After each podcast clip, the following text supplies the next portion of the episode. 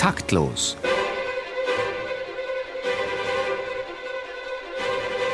Das Musikmagazin von BR Klassik und der neuen Musikzeitung.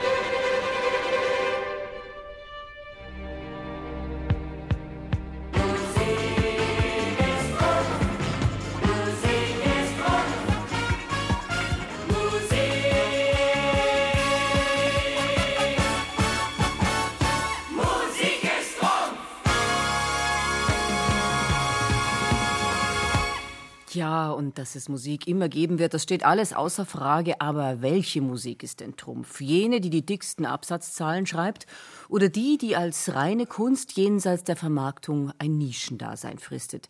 Herzlich willkommen bei Taktlos Ausgabe 172. Am Mikrofon begrüßen Sie Marlene Reichert und Theo Geißler. Wir beschäftigen uns heute mit neuer Musik jeglicher Art als Kunstform, als Ware, als Lebensinhalt und als Lebensunterhalt. Wer könnte dazu besser Auskunft geben als die, die Musik schreiben, als die Kreativen, die Komponisten. Wir haben uns heute drei oder besser vier eingeladen, die unter berufskundlichen Aspekten das Gleiche tun, allerdings mit völlig unterschiedlichen Ergebnissen. Schon als Kind hat Minas Babudakis seine ersten Werke komponiert. Mittlerweile ist er mehrfach ausgezeichnet. Zu seinen Auftraggebern zählen renommierte Klangkörper wie das Symphonieorchester des Bayerischen Rundfunks, das Münchner Rundfunkorchester, das Tonhalleorchester Zürich. Er hat außerdem für die Bayerische Staatsoper geschrieben, die Münchner Biennale, den MDR Musiksommer und die Klangspuren Schwarz. Guten Abend, Herr Babudakis. Schön, dass Sie da sind. Guten Abend. Wir hören jetzt gleich mal rein in ein Werk von Ihnen, in Askese Salvatores Dei, ein Auftrag des Münchner Rundfunkorchesters und mit dem und unserem Chor unter Ulf Schirmer im vergangenen November uraufgeführt. Sehr gerne.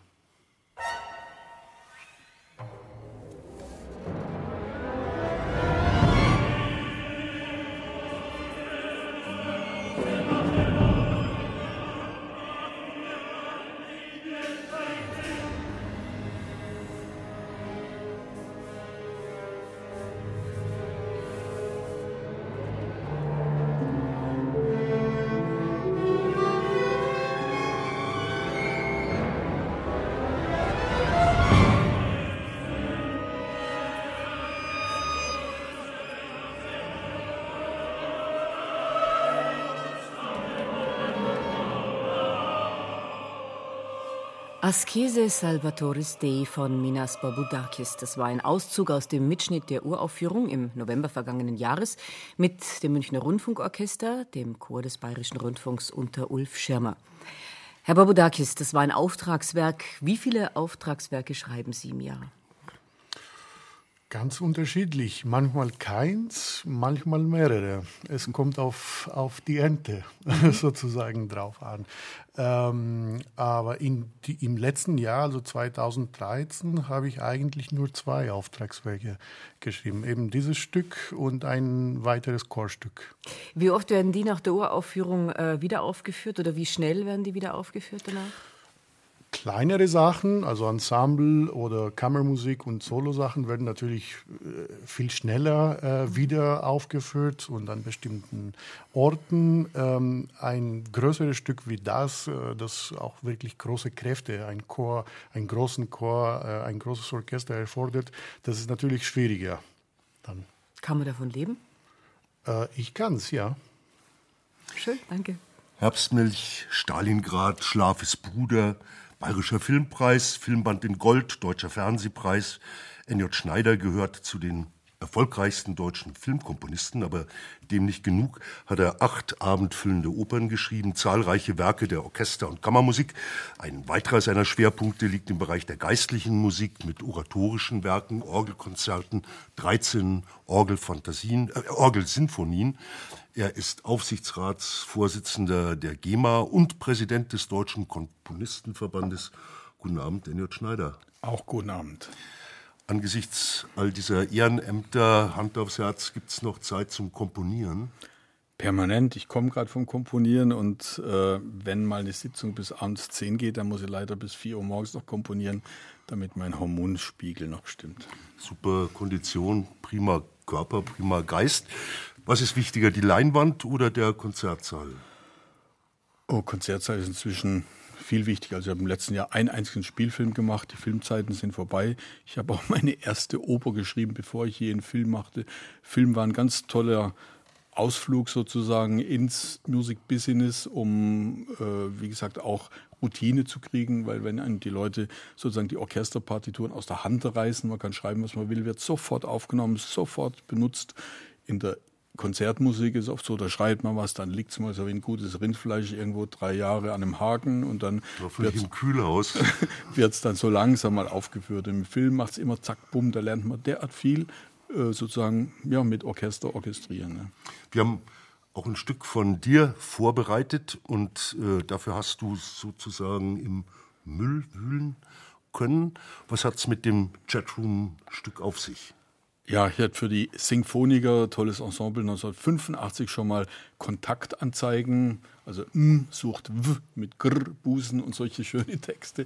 Ähm, und die wollten dringend was zeitgemäß. Und was früher Kontaktanzeigen waren, das ist heute Chatroom. Und da habe ich die ganzen Abkürzungen, LOL ist noch das bekannteste, Laughing Out Loud oder SG, Schweinegrunz oder ähm, Bab, Bussi aufs Bauchi und, und die ganzen Abkürzungen, die kommen da her zu einem wahnsinnsvirtuosen Die Symphoniker und der, das Orchester, das Ensemble der Kammerakademie Neuss mit Chatrooms. Äh, ja, Müll. Ja, und als, was wir hören, ist der Schlusssatz und da liegt mir sehr viel dran. Äh, da, das war ein Satz, den habe ich im Internet gefunden, der heißt, das Leben ist scheiße, aber die Grafik ist geil. Und das ist für mich sozusagen der Inbegriff okay. moderner Kultur. Ja.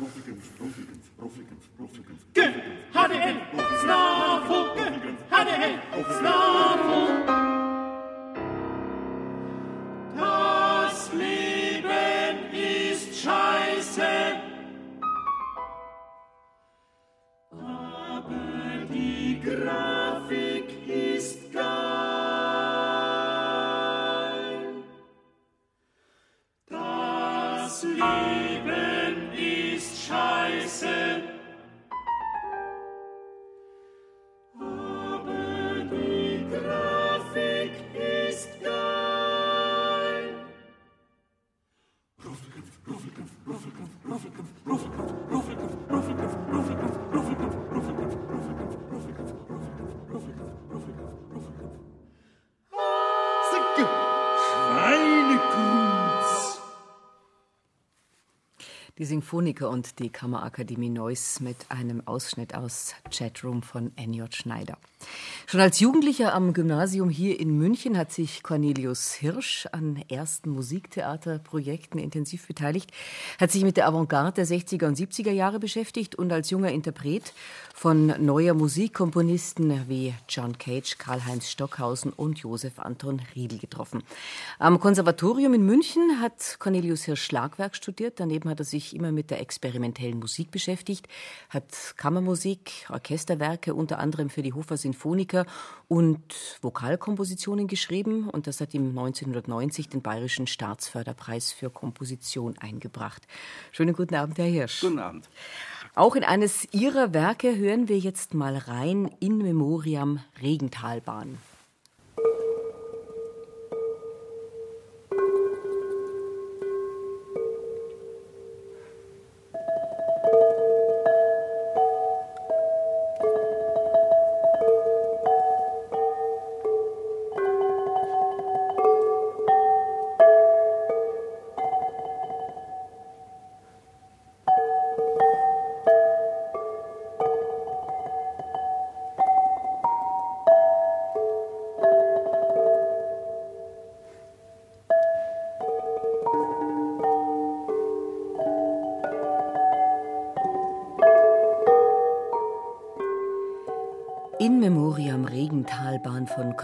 Hirsch. Herr Hirsch, was hat es damit auf sich?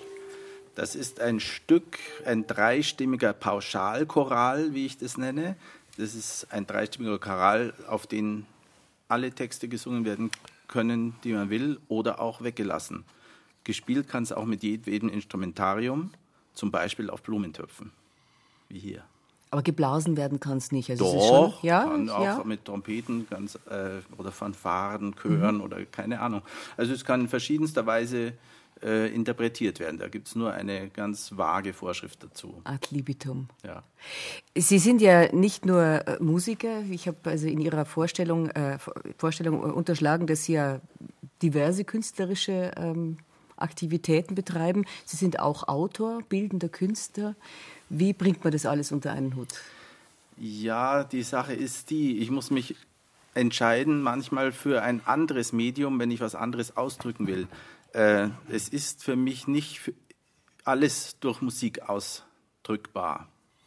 Manchmal muss es einfach optisch sein, manchmal muss es einfach mit dem gesprochenen Wort verbunden sein, in Theaterformen oder dem gelesenen Wort in Buchform. Das ist immer ganz verschieden. Da, das ist eine Entscheidungsfrage. Und es muss auch manchmal visuell sein, darum eben auch die bildende Kunst dazu. Darum auch die bildende Kunst, da bin ich allerdings relativ spät drauf gekommen äh, und habe mich damit beschäftigt. Manchmal vermische ich die Sachen auch oder es gibt übergreifende, äh, intermediale Geschichten. Zum Beispiel habe ich einen anderen pauschalen Madrigalsatz, den gibt es nur in kleinen, schön gebundenen Heftchen und die werden in österreichischen Dorfkirchen verteilt weil ich wollte endlich mal verlegt werden. Dann habe ich diese Madrigale verlegt. Die verlege ich in österreichischen Dorfkirchen, Bruckner zu Ehren. Insofern ist es ein Stück Konzeptart, aber das kann schon gespielt werden, mhm. wenn man will. Und von welcher dieser Aktivitäten leben Sie? Von keiner, also im Gegensatz zu meinen beiden äh, äh, Kollegen oder meinen vielleicht auch drei, drei Kollegen hier am Tisch, äh, kann ich von dem Komponieren nicht leben. Im Gegenteil, ich muss sehr viel Geld aufwenden, damit ich meine Kompositionen überhaupt verwirklichen kann. Mhm.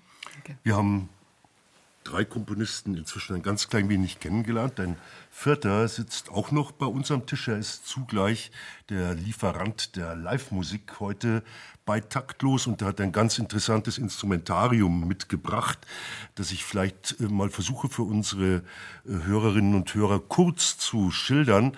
Da liegt ein angeschlagener grüner Benzinkanister auf einer Maschine, die ihn anschlagen wird. Es gibt einen äh, Gertrudenstein, der auch Schall erzeugt. Es gibt einen weiteren roten Kanister, der eine ganz andere Form hat und vermutlich anders klingen wird. Es gibt eine Art äh, Abschussrampe für kleine Raketen, allerdings liegt Gott sei Dank keine Rakete drauf.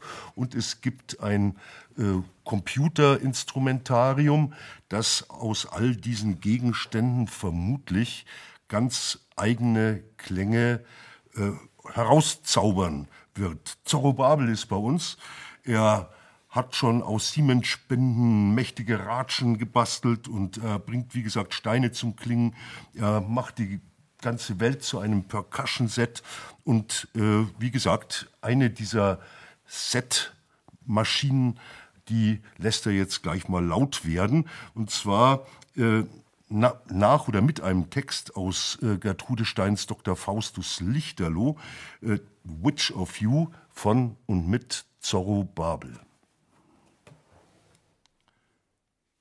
Ist er, ist er Dr. Faustus? Nein, er ist es nicht. Nein, er ist es nicht. Er liebt sie! Ist, ist er, ist, er, alles? alles? Sie, sie liebt ihn. Keiner kann an etwas anderes denken als, als an ihn. Also, also sie... Er Süß wie Honig ungefähr. Ohne Biene. Da ist eine Viper. Da eine nette, süße, sanfte. Keiner hebt vor Schreck die Füße. Kommt doch alle und seht doch. Irgendeiner. So eine Viper kommt denn keiner, den wir kennen. Jeder vergisst leicht ein Licht, auch wenn es, elektrisch, wenn es elektrisch ist. Aber niemals, niemals, niemand, niemand, niemand, nicht mal einen ausgestopften. Nein, nein! Und niemand kann die Sonne vergessen. Und nein. niemand kann Dr. Faustus, Faustus vergessen. Und niemand kann die Sonne vergessen. Und niemand kann nein, vergessen.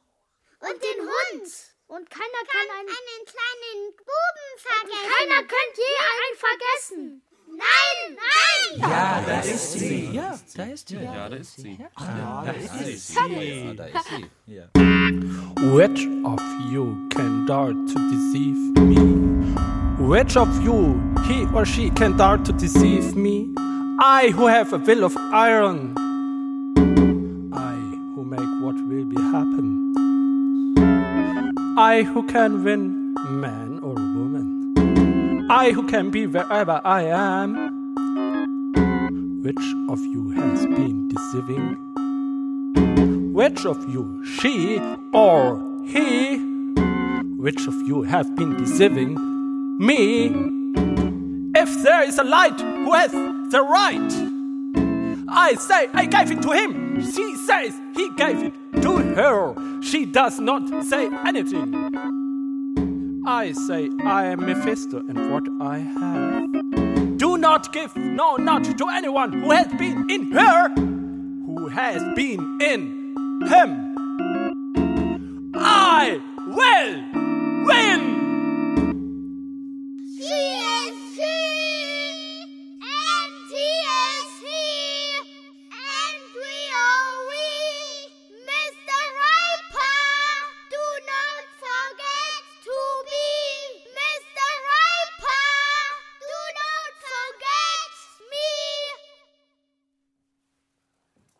Which of you? Von und mit Zoro Babel.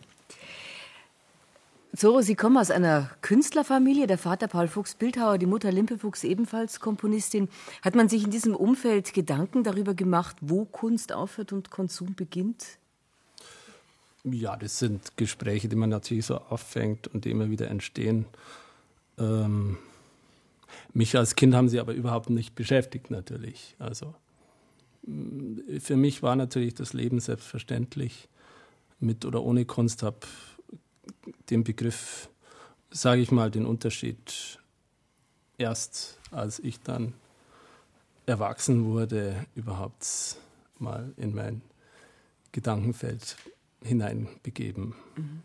Gab es einen Moment, äh, wo du angefangen hast, die wahre Musik von wahrer Musik zu unterscheiden oder das zusammenzubringen? Äh, also, die wahre Musik, die wahre Musik. Äh, das Schöne ist, es ist eigentlich für mich auch da ganz genauso, dass ich äh, Wahre als Wahre und das Wahre, was ich für mich als wahr betrachte und die Ware, die ich gut bewahren kann oder Wahrheiten, die ich erfahren muss, etwas Wahres, was ich wissen möchte, als eine Ware begreifen lerne, das sind alles Dinge, das sind, könnte man jetzt sehr viel spielen darüber. Ja, ich merke schon, es war eine sehr äh, philosophische Antwort, glasklare Antworten in Sachen wahre, mit oder ohne Haarmusik liefert unser taktlos Kulturoptimist Dr. Martin Hufner. Er kann sich dabei auf deutliche Aussagen unseres hochgeschätzten Deutschen Musikrates berufen. Erst vor kurzem klärte uns der Deutsche Musikrat auf. Musik ist keine Ware. Und er löste damit erwartungsgemäß ein bisschen Staunen aus. Gibt es nicht tausende Komponisten, die mit Musik ihren Lebensunterhalt verdienen wollen? Wie wollen die das machen ohne Waren, die man verkaufen kann?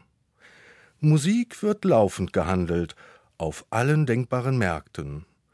Hans G. Helms schrieb in seinem Aufsatz Musik zwischen Geschäft und Unwahrheit Das Musikgeschäft produziert musikalische wie gesellschaftliche Unwahrheiten.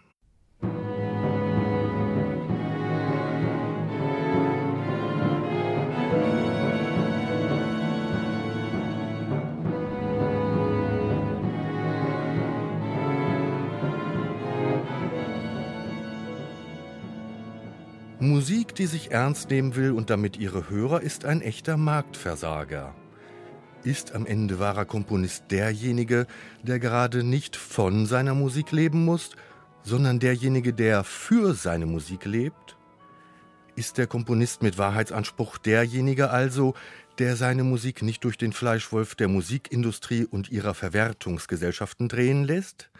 Derjenige, der sich nicht in Kompositionswettbewerben blöd komponiert oder als Auftragskomponist andauernd vor den ästhetischen Arbeitsämtern von Babelsberg, Donauesching oder seiner Schulklasse steht und sich damit ästhetischen Moden unterwirft?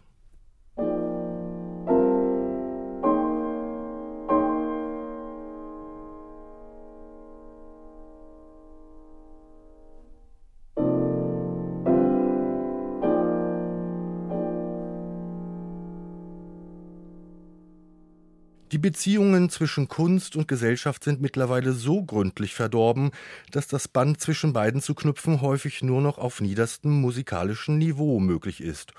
Oder indem man sich einzirkelt in ein musikalisches Spezialistentum, das schon vor 80 Jahren der Soziologe Ortega y Gasset folgendermaßen charakterisierte. Der Spezialist ist in seinem winzigen Weltwinkel vortrefflich zu Hause, aber er hat keine Ahnung von dem Rest. Geld verdirbt den Charakter, heißt es, aber die dürren Wahrheiten der Komponistenelite tun dies gewiss ebenso. So stehen die ernstzunehmenden Komponisten heute vor der ästhetisch-politischen Sackgasse zwischen künstlerischem Wahrheitsanspruch und Abverkauf des Nichts.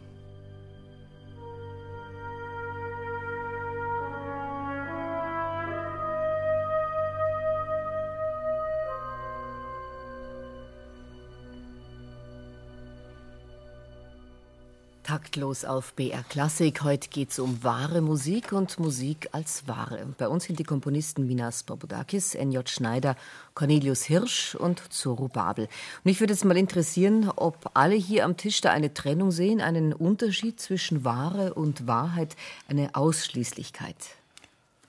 NJ. Ich würde ganz provokativ sagen, ähm, dass hier sowas in Raum gestellt wird, was ich zutiefst ablehne, und zwar äh, so eine Antinomie. Entweder man macht wahre, wahrhaftige Musik und dann muss sie erfolglos sein und dergleichen. Und sobald man mit Musik Geld verdient, dann gilt es als pfui und schlecht. Und da will ich einfach mal kurz an die Musikgeschichte erinnern. Ja.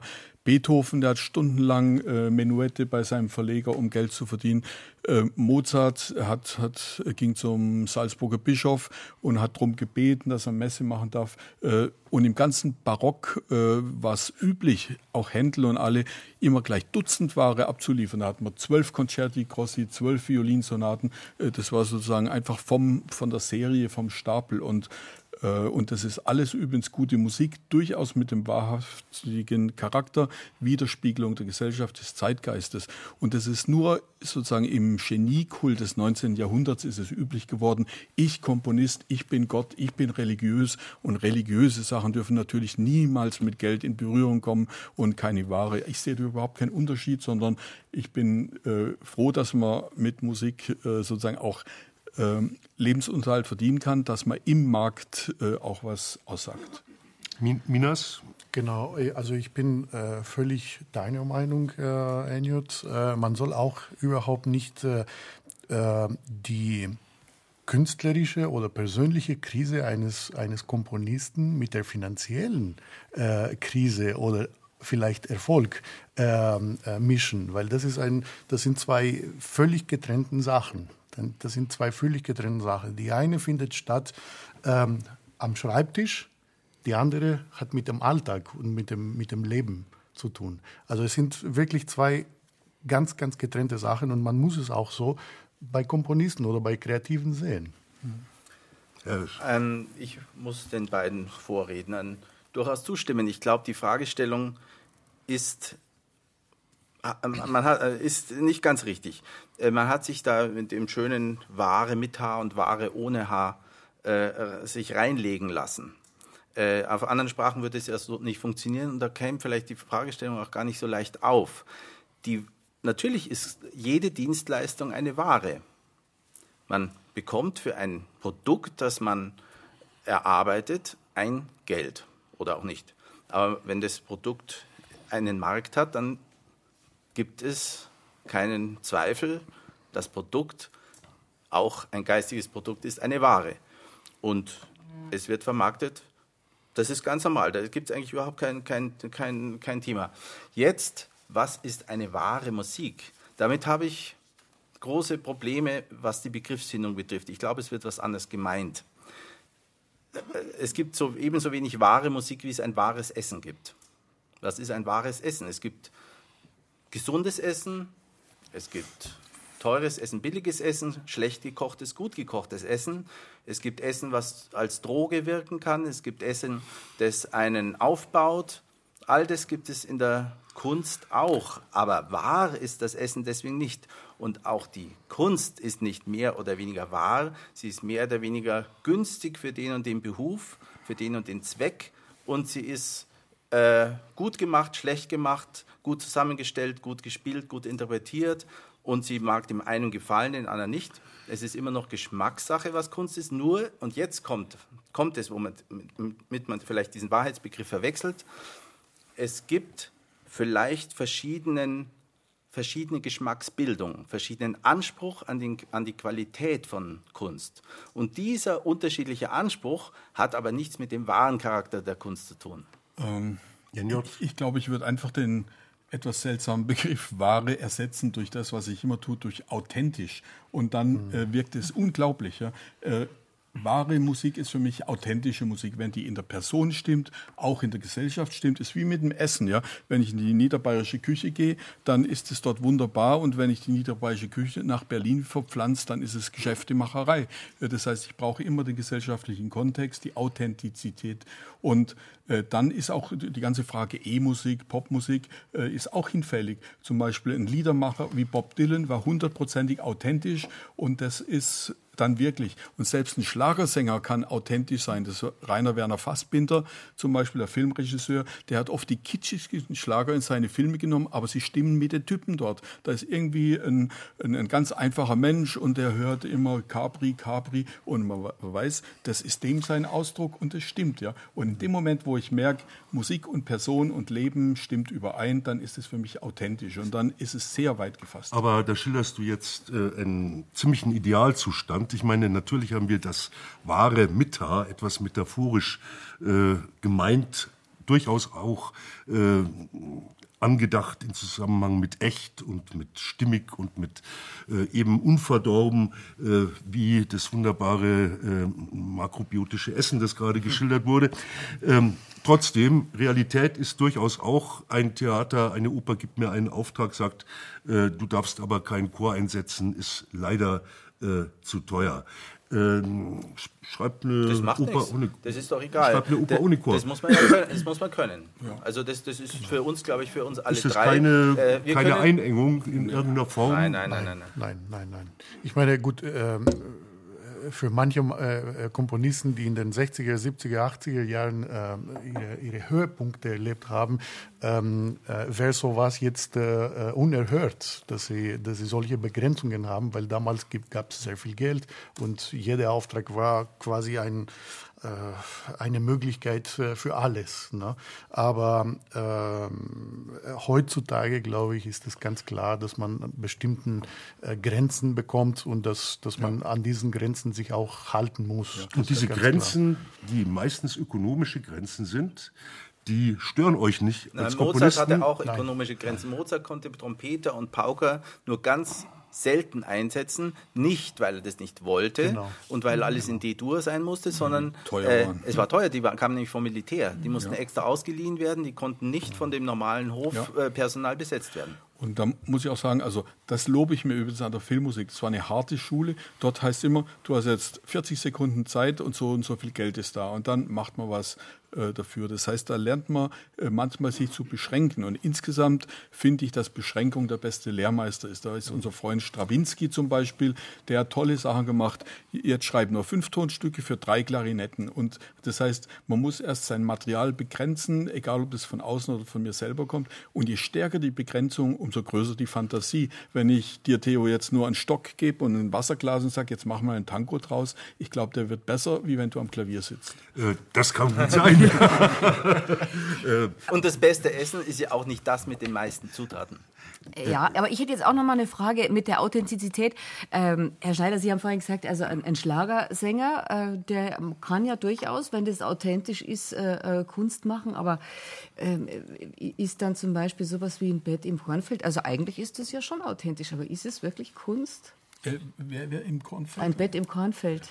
Ja, äh, das mit dem Schlager, wie gesagt, das ist eine, Randerscheinung. Also äh, was es Aber 100 kommerziell gesehen nicht. was es hundertprozentig gibt, ist, äh, ist Musik, die, die von äh, Produzenten nach dem Markt gemacht wird, also einfach den Leuten nach dem Mund reden. Da äh, gibt es überhaupt keine Diskussion. Ja? Äh, es gibt schrecklich kommerzielle Musik, die sich verleugnet, die nach einem Erfolgsrezept gemacht und dann vor allem perpetuiert wird. Deutschland sucht den Superstar noch die nächsten 40 Jahre und da wollen wir nichts beschönigen. Ja. Aber die, die Grenze ist auf jeden Fall viel fließender, als, wir, als, als wir jetzt hier schwarz-weiß, glaube ich, mit Ware oder Ware ohne Haar vielleicht. Ja, wir suchen natürlich auch die Zwischentöne, äh, auch bei dir. Wenn ich noch äh, schnell äh, dazu ergänzen kann, ich, ähm, äh, ich denke, für jeden Komponisten kann seine Musik nicht als Produkt, als Ware gesehen werden, erstmal. Weil das, ist, das, ist, das sind unsere Kinder. Die, die kannst du nicht als, äh, als Produkte sehen. Ähm, äh, aber andererseits natürlich soll man nicht naiv sein, weil, weil dann kommen natürlich äh, andere und wollen mit dieser Musik oder mit, diesen, mit diesem äh, Material Geld verdienen. Und äh, man muss die zwei Sachen auch hier trennen und, und äh, entweder das Spezialisten äh, geben, die, die das sozusagen verwalten, ähm, oder... Also der GEMA dem Verlag, der GEMA oder einem Manager oder die, wie die auch Verlage immer. tun ja eigentlich nichts mehr. Ähm, Kassieren. äh, zum Teil auch, ja, aber äh, gut, die verwalten schon. Die also sie verwalten, ja, Schon, ja. ihre Tantiemen und teilen die dann gerecht zwischen. Jetzt wär ich, bin ich ein bisschen gemein geworden, sorry, NJ. Nee, nee, äh, Verlage sind eine ganz wichtige Sache. Leider gibt es viel zu wenige Papierverleger noch, wie man sagt.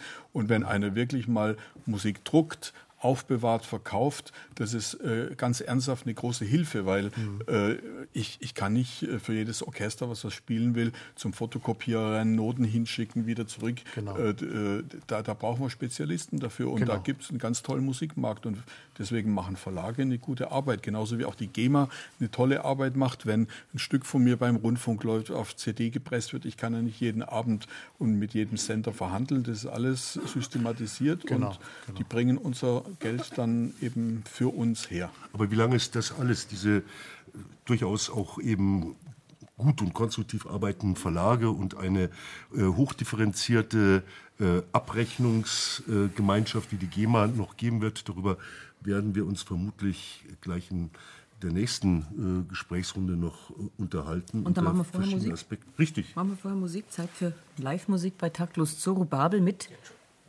ab und zu gehört. Und danach die Meldungen aus der Welt des Wahren, Guten und Schönen mit Gabi Hinterstoißer. Jetzt erstmal Zorobabel.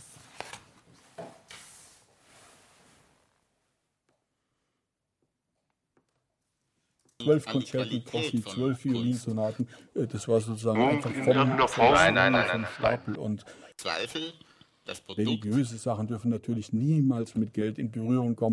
Zwölf Konzerte, Crossi, zwölf Violinsonaten, äh, das war sozusagen einfach vom, irgendeiner vom, Nein, nein, nein, nein, nein. Stapel. Und Zweifel, das Produkt religiöses ist ein billiges Essen, schlecht richtig. Äh, man hat sich da mit den schönen Ware mit Haar und Ware ohne Haar äh, äh, sich reinlegen lassen. Und sie ist äh, gut gemacht, schlecht gemacht, gut zusammengestellt, gut gespielt, gut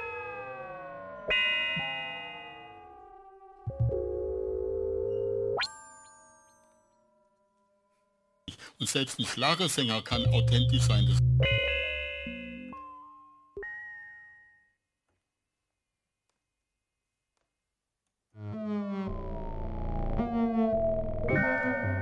viel Geld.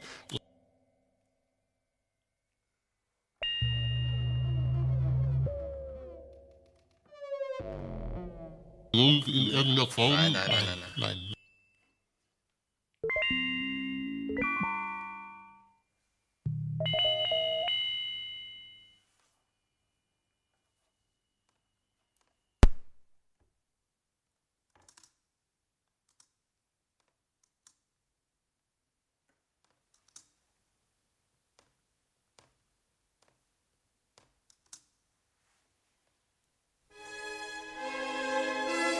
Taktlos die Nachrichten. Hamburg. Die Qualitätsdiskussion bei der Übertragung sogenannter klassischer Musik im Rundfunk hat durch eine Studie des Akustikinstituts Ambos trifft Hammer eine wichtige Facette hinzugewonnen. Bekanntlich nutzen vor allem ältere Menschen die sogenannten Klassikwellen. Deren Hörvermögen sei aber erfahrungsgemäß auf ein Spektrum zwischen 500 und 800 Hertz begrenzt. Insofern empfehle sich eine Verlagerung der raren UKW-Frequenzen für E-Musikangebote in den relativ freien Langwellenbereich, meinte NDR-Intendant Lutz Marmor bei einem Gespräch im Eppendorfer Hip-Hop-Club 150 Phon. Abgesehen von der konkurrenzlosen Reichweite durchdringe die Langwelle auch die dicksten Betonmauern typischer Seniorenheime problemlos. Die zum Empfang nötigen Kristalldetektorgeräte seien zudem konkurrenzlos günstig in der Anschaffung. Stuttgart. SWR-Intendant Peter Budgust beschreitet einen revolutionären Weg zur Bereinigung seines Etats. Er bringt die immer noch defizitären Donau-Eschinger Musiktage zusammen mit dem Freiburger Resterampenorchester und dem Stuttgarter Vokalensemble an die Börse. Nach dem Vorbild von Borussia Dortmund soll auf diesem Weg ausreichendes Fremdkapital zur Finanzierung dieser elitären Gebührenvernichtungsinstitutionen generiert werden. Die frei werdenden Gelder fließen in eine angemessen opulente Ausstattung des Musikantenstadels bis zum Jahr 2025. Das Honorar für Moderator Andy Borg wird verzehnfacht. München. Der erfolgreiche Komponist und Klarinettist Jörg Wiedmann hat sein absolutes Gehör im Verbund mit all seinen Kompositionen für gerüchteweise 1,2 Milliarden Dollar an Google verkauft. Das Paket soll als fester Bestandteil in die Google Glasses implementiert werden. Dazu Google Aufsichtsratsvorsitzender Barack Obama wir wollen der europäischen Musikkultur im Rahmen unseres Freihandelsabkommens eine echte Chance geben. Natürlich kann man das Gefiepe mit einem kleinen Sprachbefehl für immer abschalten. Frankfurt. Die diesjährige Musikmesse findet in der althergebrachten Form letztmalig statt. Nachdem sich der sogenannte Musikhandel schon jetzt zu 90 Prozent im Internet abspielt, haben wir uns zu einer Fusion mit Amazon und eBay entschlossen, so Messechefin Cordelia von Gümnich im Internet-Chatroom der Piratenpartei. Was das Messegeschehen selbst angeht, gelang uns eine sicherlich fruchtbare Kooperation mit der katholischen Kirche. In unseren Hallen werden jetzt echte Messen gelesen. Insofern erwarten wir eine Verdreifachung der Besucherzahlen. Als Stargäste treten 2015 Papst Franziskus und Madonna auf.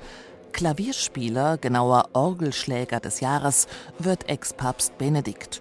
Und den Frankfurter Musikpreis erhält als anerkannter Kulturbaulöwe Bischof Thebarts van Elst zur Anschaffung einer gut gefüllten Apple Cloud. München. Der neue Musikmarkt kommt in Bewegung. Die GEMA führt eine Art Ligasystem für neue Musik ein, das bisherige Wertungssysteme ablöst. Die Komponisten werden künftig nach den Kriterien Ertrag, Quantität und Qualität gelistet. Nach internen Informationen droht dabei den Filmmusikkomponisten mit Stürmerstar N.J. Schneider der Abstieg in die zweite Liga. Deren Musik soll nur noch als U-Musik gewertet werden. Um die Tabellenspitze kämpfen dagegen die neuen Konzeptionalisten um Johannes Kreitler mit der Trainerin Gisela Nauk und die progressiven Traditionalisten mit ihrem Kapitän Wolfgang Riem. Minas Burbudakis steht auf der Transferliste. Die neuen Geistlichen wollen ihn für 20.000 GEMA-Points inklusive Requiem verkaufen. Das Team um Helmut Lachenmanns Siemens Challengers bietet aber nur 500 Pünktchen. Nationallibero Cornelius Hirsch ist leider weiter ohne Mannschaft. Bei den Neue Musik-Weltmeisterschaften in Brasilien wird der deutschen Equipe keine Chance eingeräumt.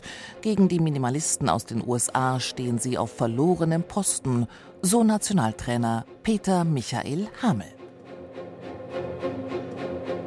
Sie hören das Musikmagazin Taktlos live auf BR Klassik und bei uns geht es heute um wahre Musik mit und ohne Haar. Darüber unterhalten wir uns mit den Komponisten Minas Babudakis, Cornelius Hirsch und N.J. Schneider. Wir sind uns also jetzt mittlerweile einig, dass äh, künstlerisch hochwertige Musik durchaus äh, auch Musik ist, die verkauft wird, verkauft werden darf. Ähm, wie ist denn das mit Werbung und Marketing? Hat das äh, ein Gusto oder gehört Klappern mittlerweile offiziell zum Handwerk? NJ, du hast das an der Münchner Musikhochschule gelehrt. Ja, ja. Nee, ähm, ich finde, eines der wichtigsten Fächer heute, auch für Komponisten, gilt aber auch für Geiger, für Trompeter, für Schlagzeug, für alles, ist es wirklich Self-Marketing oder Self-Management, weil die Welt ist halt völlig anders geworden. Zum Beispiel berichtet keine AZ oder SZ mehr über Konzerte in München. Das heißt, die ganze Presse lässt uns Komponisten im Regen stehen, die berichten über irgendwelche Komponisten, die von USA oder England herkommen. Aber die Öffentlichkeit gibt es nicht mehr und deswegen müssen wir unsere Öffentlichkeit selber machen mit tollen Websites, mit einem professionellen Marketing und das gehört leider heute zum Komponistendasein oder zum Künstlerdasein dazu, Self-Management zu machen, sozusagen wirklich ein bisschen klappern, hört mal her, da bin ich. Und das Internet ist da wahrscheinlich nicht ganz unwichtig, nehme ich das mal an. Das ist sehr wichtig und insofern ist auch YouTube und das alles wichtig, weil es eine tolle Plattform ist, äh, Sachen da rein äh. Also man muss die, die ganze Klaviatur der Medien und der digitalen Ära, Ära eigentlich spielen, weil sonst äh, sitzt man leider im Abseits. Früher hat man gewusst, für welche Gesellschaft man komponiert. Also ein Beethoven hat einfach gewusst, äh, die, die, die, ähm, also es, es war beschränkter, es war nicht ganz so global. Heutzutage ist ja die, die, die Gesellschaft doch eine relativ, eine ziemlich diverse Angelegenheit. Weiß man eigentlich, für wen oder für, für wen man schreibt oder wen man erreicht? Denkt man da beim Komponieren dran? Nee, das ist der Auftrag. Also ähm, ich, ich weiß ganz genau, wenn ein Kompositionsauftrag von dem und dem kommt, äh, dann, dann. Ja, aber wenn Sie keinen Auftrag haben. Dann komponiere ich zurzeit fast nicht mehr, weil ich so Der viele hat einen Auftrag. Herr Bab- Ein Herr Bab- Fagott- Babadakis? Oktett. Ähm, ich glaube, dass das ähm, hat weniger äh, damit zu tun, ähm, wer die Musik dann hört, sondern es hat viel mehr zu tun, äh, wie man selber ist und was man schreibt. Na, was, man, was man als Musik und als persönlichen Stil oder als persönliche Sprache ähm, auf dem Papier äh, setzt, weil das dann macht seinen eigenen Weg. Das wird die, die Freunde sozusagen finden. Egal, jetzt natürlich ähm, durch das Internet ist, ist der, die Globalisierung natürlich ein, eine eine tolle Möglichkeit, dass die Musik auch woanders äh, wahrgenommen wird, durch YouTube oder durch, durch äh, bestimmten Plattformen und äh, Homepages und so weiter. Ähm, aber ich glaube nicht, dass man, dass man ähm, ein Stück schreibt, damit äh, der X oder Y Zuhörer in Argentinien oder in Japan äh, äh, das toll findet. Ja, aber es gibt das passiert. alles. Das Es gibt passiert. auch. Es gibt Leute, die So. machen das. Also, aber ich glaube schon, sein, dass, ja. dass, dass du eher dann so zu den äh, leidenschaftlichen äh, Musik, äh, also Klangschöpfer und eben einfach, du hast halt andere, ich meine, man hat andere Prioritäten. Ein Komponist hat nicht die Priorität, mit dem Internet jetzt sich zu vereinen vielleicht, sondern er hat vielleicht äh, äh, Erlebnisse, die er haben möchte und äh, die, die kriegt er unter Umständen mit Klängen, stellt er die her. Ich glaube, man ist auch äh, weit auf jeden Fall egoistisch auch unterwegs und möchte bestimmte Dinge einfach hören oder sehen. Und ihm ist eigentlich das ziemlich egal. Das Problem ist, dass leidenschaftliche Menschen unter Umständen deswegen diese tollen Medien vernachlässigen. Es gibt natürlich Leute, die medial veranlagt sind und unter Umständen in größter Weise Leidenschaften darin entwickeln und äh, 20 Stunden am Internet hocken und sogar mit Internet Musik machen. Also das ist alles möglich. Es ist so ein weites Feld. Aber das Feld entwickelt sich von uns her und nicht irgendwie das Feld ist da und wir entwickeln uns zum Feld. Ich glaube, das ist falsch schon gedacht. Ja, da, da, da gebe ich dir recht. Also ich glaube, das Spannende ist das, dass man eigentlich nicht für ein Publikum schreibt. Man schreibt für, es muss einfach gemacht werden. Also es gibt Dinge, die gibt es noch nicht und die muss man realisieren. Es fehlt was. Ich meine, der Mensch macht Kunst, weil ihm etwas fehlt in der Natur. Er, er, muss etwas ergänzen. Er ist nicht ganz adäquat für die Natur gebaut. Er muss sich kleiden, er muss ein Haus bauen, er muss sich Essen bereiten und so. Er muss künstlich etwas machen, damit er überhaupt überleben kann. Ich weiß gar und, nicht, ob das so künstlich ist. Das ist ja die Natur des Künstlers. Das ist die Natur macht. des Künstlers, dann in, in der Natur so zu sein, wie, dass er da sein kann. Ja. Und zwar auch nicht nur ganz praktisch mit, mit, mit, mit Kleidung und so weiter, dass er nicht friert, sondern auch geistig, weil er an die Dinge nicht herankommt. Die, die Objekte sind fremd, alles ist fremd und er versucht, die Natur in sich durch seine Kunst zu begreifen. Und da braucht er gar kein Publikum. Das Publikum ist dann erst nachschöpferisch. Das Publikum erlebt Mhm. dann mit, was der, was der Künstler vielleicht auch gemeint Sehe haben ich. könnte. Sehe ich aber bisschen anders. Also, Mhm, ja. äh, wie gesagt, wir leben in Randposition. Mhm. In der Randposition stimmt das alles. Aber es gibt genauso gut die andere Randposition, äh, dass man reziprok mit dem Publikum äh, arbeitet, weil ähm, ich, äh, wenn ich schreibe, dann vielleicht am wenigsten für Publikum, sondern für Spieler. Also wenn ich meine 13 Orgelsymphonien, dann weiß ich, die sind gedacht für große Kathedrale in einer kleinen evangelischen Kirche mit vier Registern geht's nicht. Und ich weiß doch ziemlich genau, was in allen Kathedralen der Welt so ungefähr gespielt wird, was so die Highlights sind. Und also richte ich mich da ein. Oder das Stück, was ich momentan gerade äh, komponiere, City Life, ist ein ähm, Auftrag vom Ruhrgebiet.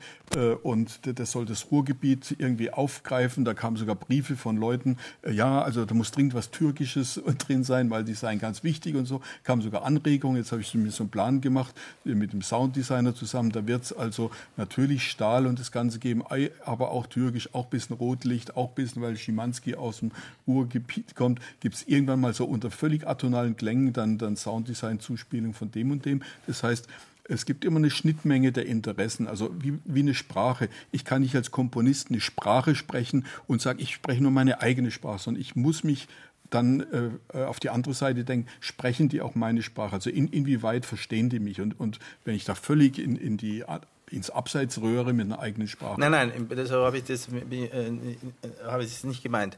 Ich habe nicht gesagt, dass ich eine Fremdsprache spreche, sondern dass ich die Motivation zum Kunstmachen nicht daraus beziehe, dass ich sage, ich mache etwas, was ein ganz bestimmtes Publikum dann ganz so und so hören sollte.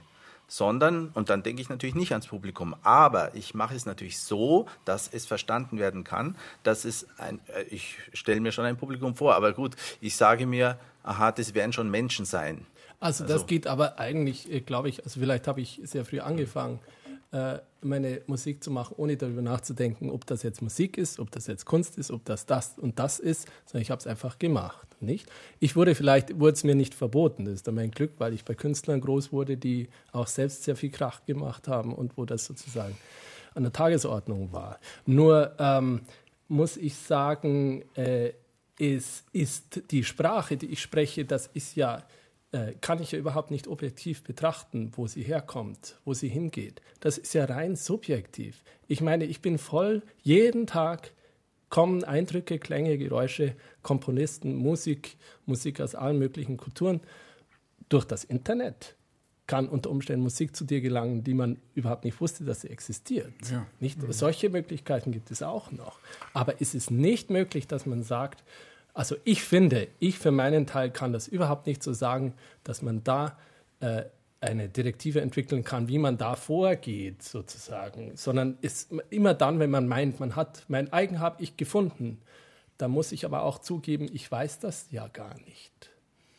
Tatort Komponierhäusel mutiert zunehmend zum Tatort Internet und äh, all das, was dem tollen World Wide Web jetzt an Positivem abgerungen wurde, das hat natürlich auch eine andere Seite. Es hat äh, die Seite, dass im Netz äh, sehr viel äh, Musik verbreitet wird, vor allen Dingen unter, den, äh, unter der Ägide des äh, angloamerikanischen Urheberrechts. Und davon sieht der Komponist, der Schöpfer, im Grunde genommen nichts. Im Gegenteil, er wird äh, an manchen Stellen noch gegen seine Verwert Verwertungsgesellschaft aufgehetzt, weil bei Google, äh, weil bei YouTube dann irgendwo steht, die GEMA hat äh, diesen Song gesperrt oder irgend sowas. Und längst ist auch äh, noch nicht abgeklärt, inwieweit äh, jemals ein Komponist äh, von dieser großflächigen Distribution, die im Internet mit seiner Musik äh, passiert, wie er davon aber auch nur so viel abbekommt, dass er leben kann und vielleicht sein Komponierhäusel heizen. N.J. Schneider, die GEMA kämpft da seit Jahren, aber ich habe das Gefühl wie Don Quixote gegen die Windmühlen. Das digitale Zeitalter braucht Entwicklung. Ich vergleiche das am liebsten immer mit, zum Beispiel mit dem Münchner Verkehrsnetz. Da kann man auch, wenn man will, schwarz fahren, einfach einsteigen und fahren. Aber irgendwann muss man mal kapieren, äh, das Ding ist nur finanzierbar, wenn, wenn die Leute sich äh, durchringen, ein Abo zu kaufen, ein Ticket zu kaufen und so. Und irgendwann muss mal das Internet auch dahin kommen, dass man für Inhalte äh, mit einem günstigen Payment-System halt zahlt. Voraussetzung ist da allerdings auch, dass man trennt zwischen kommerziell und nicht kommerziell. Es muss Inhalte geben, Schaufenstercharakter, die sind frei, in schlechter Qualität irgendwas reingestellt, das ist okay. Nur wenn Leute halt mit hochprofessionell produzierter Musik äh, das umsonst äh, sozusagen äh, teure Aufnahmen mit Orchester, die dann völlig frei sein sollen, dann wird es kritisch. Wenn einer einen Mitschnitt macht mit dem Handy und stellt das rein, das ist alles äh, nicht so schlimm. Aber ich kriege doch über Spotify äh, heute beste Qualität zu einem Low-Level-Preis, wo man sich gar nicht vorstellen kann, dass das den Verwaltungsaufwand äh, finanziert, der nötig wäre, um das wieder an die Komponisten weiterzugeben. Ja, äh, Spotify ist ein schönes Beispiel. Also mit denen haben wir jetzt seit zwei Jahren einen Vertrag. Äh, als der Vertrag unterzeichnet war, kamen sofort mal sechs Terabyte Daten, weil bei jedem Song äh, muss man wissen, wie heißt der Komponist, wie heißt der Verlag, wie heißt der Texter, meistens sind es mehrere, wie ist der Subverlag, wie, wer, wer, hat in, in Österreich die Verlagsrechte, wie sind sie gesplittet, so und so. Das heißt, zu jedem Song ein ganzes äh, Arsenal von Daten und das muss alles verwertet werden. Riesige IT braucht man da und am Schluss kommt dann raus, wenn der Song einmal geladen wird, gibt es ca. 0,0006 Cent. Und das muss leider alles hochgerechnet und verteilt werden. Das heißt, wir, wir brauchen da die Automation, tolle IT und dann funktioniert es. Und, und, Spotify, ja, aber wir sind noch auf dem Weg. Also ähm, ich bin da optimistisch und äh, im Download-Bereich zum Beispiel äh, sind wir inzwischen also Download heißt runterladen, da sind wir inzwischen bei, bei Apple, wissen wir, da, da zahlt man eben äh, eine gewisse Summe. Das funktioniert weltweit inzwischen ganz gut und Download war, ist jetzt langsam in der Lage, den physischen Markt aufzuhören. Streaming ist zurzeit noch Wildwuchs und da gibt es noch nicht so die, die, die Regeln, aber irgendwann wird man das auch mal im Griff haben, so wie das Verkehrsnetz, dass nicht alle schwarz fahren. Ein paar Schafe gibt es immer und Jugendliche, denen es aber macht. Aber zurzeit fahren 90 Prozent schwarz. aber nicht in der U-Bahn. Also ich sehe da allerdings Fragen, äh, die ich da habe. Wer entscheidet denn, welche Musik wie viel wert ist? Also wie kann man das äh, beurteilen? Ist, wird das, wer bewertet das eigentlich? Äh, das wird überhaupt nicht bewertet, sondern das Schöne an der GEMA oder das sind sogenannte kollektive Verwertungsgesellschaften, die machen, egal ob Sassim in Frankreich oder Piers in England, die machen äh, Verträge mit den Nutzern. Das heißt, äh, ich kann niemals kann ich mit Spotify verhandeln, aber die GEMA stellt einen Tarif aus und den äh, handelt sie dann äh, mit Spotify aus. Und, und der Tarif gilt dann für alle, für diese, für Spotify, für alle die Streaming-Dinger. Und äh, da wird nicht jetzt gesagt, die Musik ist weniger wert und die andere, sondern einfach ein, eine Minute Musik ist, ist das und das, egal ob es jetzt 0,5 Cent wert. Also pro äh, Klick. Oh, Backe. Ähm, wir stehen außerdem vor der Problematik, dass möglicherweise unser schönes, altes äh, europäisches Urheberrechtsverständnis im Rahmen eines sehr fragwürdigen Freihandelsabkommens mit äh, der USA äh, in Frage gestellt wird beziehungsweise äh, zusammenbricht. Aber das ist vielleicht dann mal eine Sendung für sich. Das ist ein eigenes Thema. Richtig, wir sind nämlich am Ende unserer Sendestunde angelangt. Wahre Musik war unser Thema heute in Taglos. Vielen Dank an unsere Gäste, die Komponisten Minas Babudakis, Cornelius, Cornelius Hirsch, Enjot Schneider und Zorro Babel. Vielen Dank auch an unser Team in der Sendetechnik Gerd Wichow und Christian Schiemöller, Regie Christoph C. Stechbart und Redaktion Alexandra Maria Dielitz. Nachhören oder als Podcast downloaden können Sie die Sendung wie immer unter nmz.de taktlos, aber natürlich auch im Podcast-Service von BR Klassik mindestens eine Woche lang. Und da finden Sie auch Informationen zu unserem nächsten Thema. Wie viel Oper braucht das Land? Am Mikrofon verabschieden sich Marlene Reichert und Theo Geißler und unser vierter Komponist heute Abend ohne jede Reihung und Wertung zur Rubabel. Von dem hören wir jetzt Never, Never, Never, Never. Trotzdem einen schönen, schönen Abend. Abend.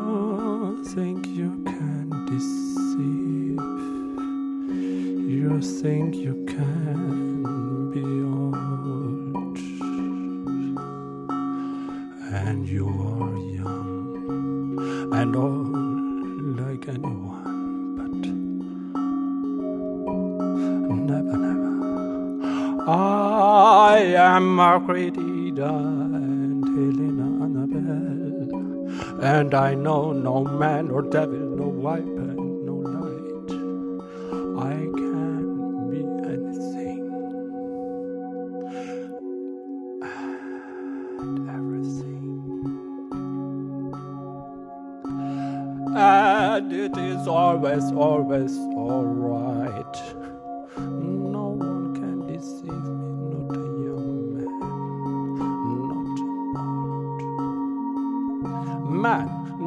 Devil, not a viper. I am Margaret and Helena Annabelle. And never, never will a young man be an old man.